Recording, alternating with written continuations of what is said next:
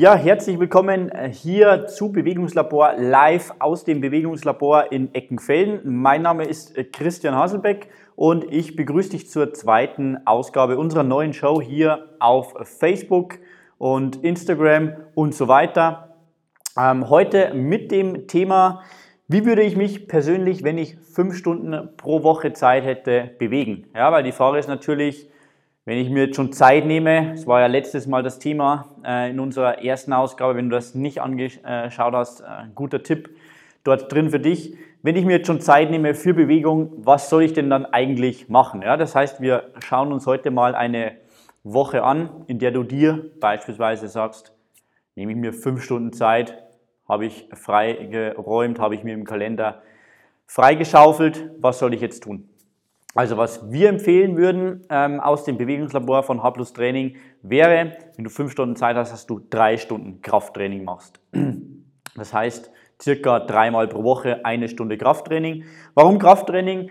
Ja, man weiß einfach so aus Studien in den letzten Jahren, ähm, ist es immer mehr deutlich geworden, dass Krafttraining sehr, sehr wichtig ist für den ganzen Körper und auch fürs Gehirn. Das heißt, wenn der Muskel stimuliert wird, durch Krafttraining, dann passieren einfach sehr, sehr viele Anpassungen, die man jetzt erst seit mehreren Jahren immer mehr entdeckt hat. Da werden einfach dann sogenannte Myokine ausgeschüttet, die im Körper dann sowohl im Knochen als auch im Muskel selbst, als auch im Gehirn, in der Haut und so weiter und so fort in den Organen wirken, die sehr, sehr positive Auswirkungen haben. Zum einen und zum anderen auch natürlich der funktionelle Aspekt, beim Heben ähm, wird man effizienter, bei Alltagsbewegungen wird man effizienter. Wenn man es richtig macht, dann kann man natürlich auch Muskeldysbalancen, die man sich im Alltag aneignet, ausgleichen. Äh, also alles in allem Krafttraining einfach die zentrale Säule. Drei Stunden von fünf Stunden haben wir also schon mal verplant mit Krafttraining.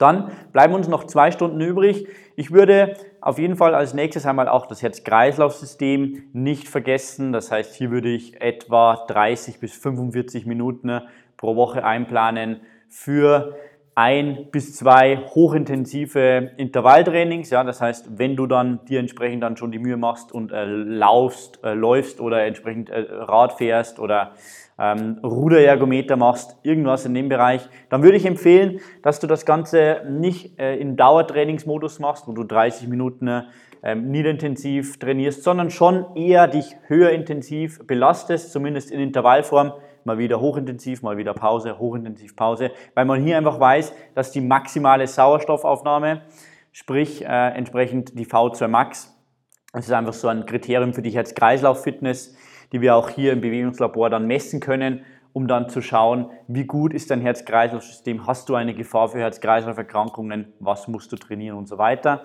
Das heißt, äh, wenn du da Lust drauf hast, das Ganze mal testen zu lassen, machen wir hier natürlich bei uns. Und ähm, zum Training zurück, genau, da würde ich einfach sagen, hochintensive Intervalle, Pause, hochintensives Intervall, Pause, das Ganze 30 bis 45 Minuten.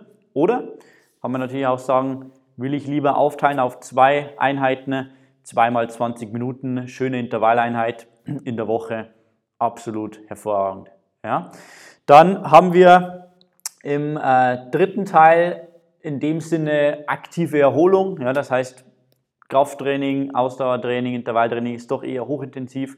Da muss man schon auch äh, Erholungsphasen einplanen. Aktive Erholung, bewusste Erholung, beispielsweise, was ich empfehlen würde, ähm, das Ganze eine Stunde in der Woche zu machen, Woche hat sieben Tage, ungefähr zehn Minuten pro Tag, ja, bist ungefähr bei einer Stunde, ähm, in der du Mobility Work machst, zum Beispiel ähm, in Richtung Yoga, Stretching ähm, etwas machst. Ja. Das machen wir auch immer sehr gerne hier im äh, Personal Training oder im Kleingruppentraining zu Beginn, dass wir das Ganze System äh, mal sozusagen vorbereiten auf die Kraftübungen, die wir später machen. Beispielsweise, wenn wir für die Schulter ein Training machen, dass wir erst einmal schauen, dass die Schulter sozusagen im Schultergelenk gut zentriert ist, weil wir durch die Arbeit am äh, Schreibtisch doch immer dann eine eher schlechte Position einnehmen und die Folge dann sein kann, wenn man dann hier entsprechend falsch oder in dieser schlechten Gelenkposition trainiert, dass das Ganze dann nicht effizient ist und auch nicht ganz sicher ist. Das heißt, hier Mobility Work zu machen für die wichtigsten Gelenke,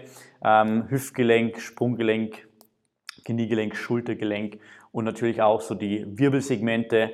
Das äh, wäre also mein äh, Tipp in diesem Bereich. Und dann, ja, haben wir in dem Sinne vier Stunden in etwa verplant. Den Rest würde ich einfach auch äh, sozusagen eher so als Fun-Time ähm, betiteln und sagen, wenn du Lust hast, rauszugehen, mit dem Hund zu spielen oder mit den Kindern zu spielen oder im Sommer Beachvolleyball, im Winter Squash zu spielen, Spielsportarten zu machen, dann würde ich das machen, eine Stunde in der Woche, wo man wirklich sagt, nicht bewusst irgendwas messen, sondern einfach Spaß drauf los und ähm, dann hier sozusagen ein gutes Training ähm, generieren. Ja? Das wäre jetzt mein Tipp für dich, wenn du dir fünf Stunden pro Woche Zeit nimmst. Ähm, wenn du Lust hast, eine Stunde, eine oder zwei Stunden in der Woche in diesem Bereich ähm, mit uns zu verbringen, mit Coaches, die dir genau die Inhalte dann zeigen, dann schreib uns einfach. Du siehst hier unsere Profile, du siehst, ähm, kannst du auf Instagram, at Bewegungslabor schreiben, bei Facebook ähm, oder im Facebook Messenger bit.ly slash Bewegungslabor.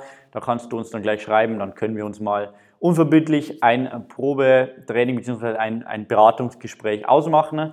Und dann die Website bewegungslabor.net, da kannst du seit kurzem jetzt ein, ein Quiz finden, wo du einfach eingibst, was ist dein Ziel und dann geben wir dir eine individuelle Empfehlung, was wir dir sozusagen also empfehlen würden, was du dann machen solltest. Ja?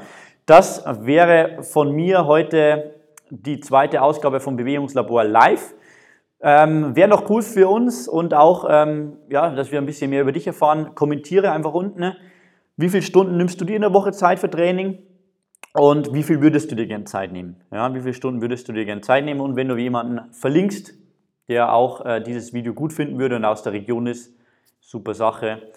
Bald gibt es auch den Bewegungslabor Live Podcast. Der ist zwar schon in der Pipeline, aber bis er dann sozusagen bei Spotify, im Google äh, Store und bei iTunes ist, dauert es noch ein bisschen zum Zeitpunkt dieser Aufnahme Mitte Januar.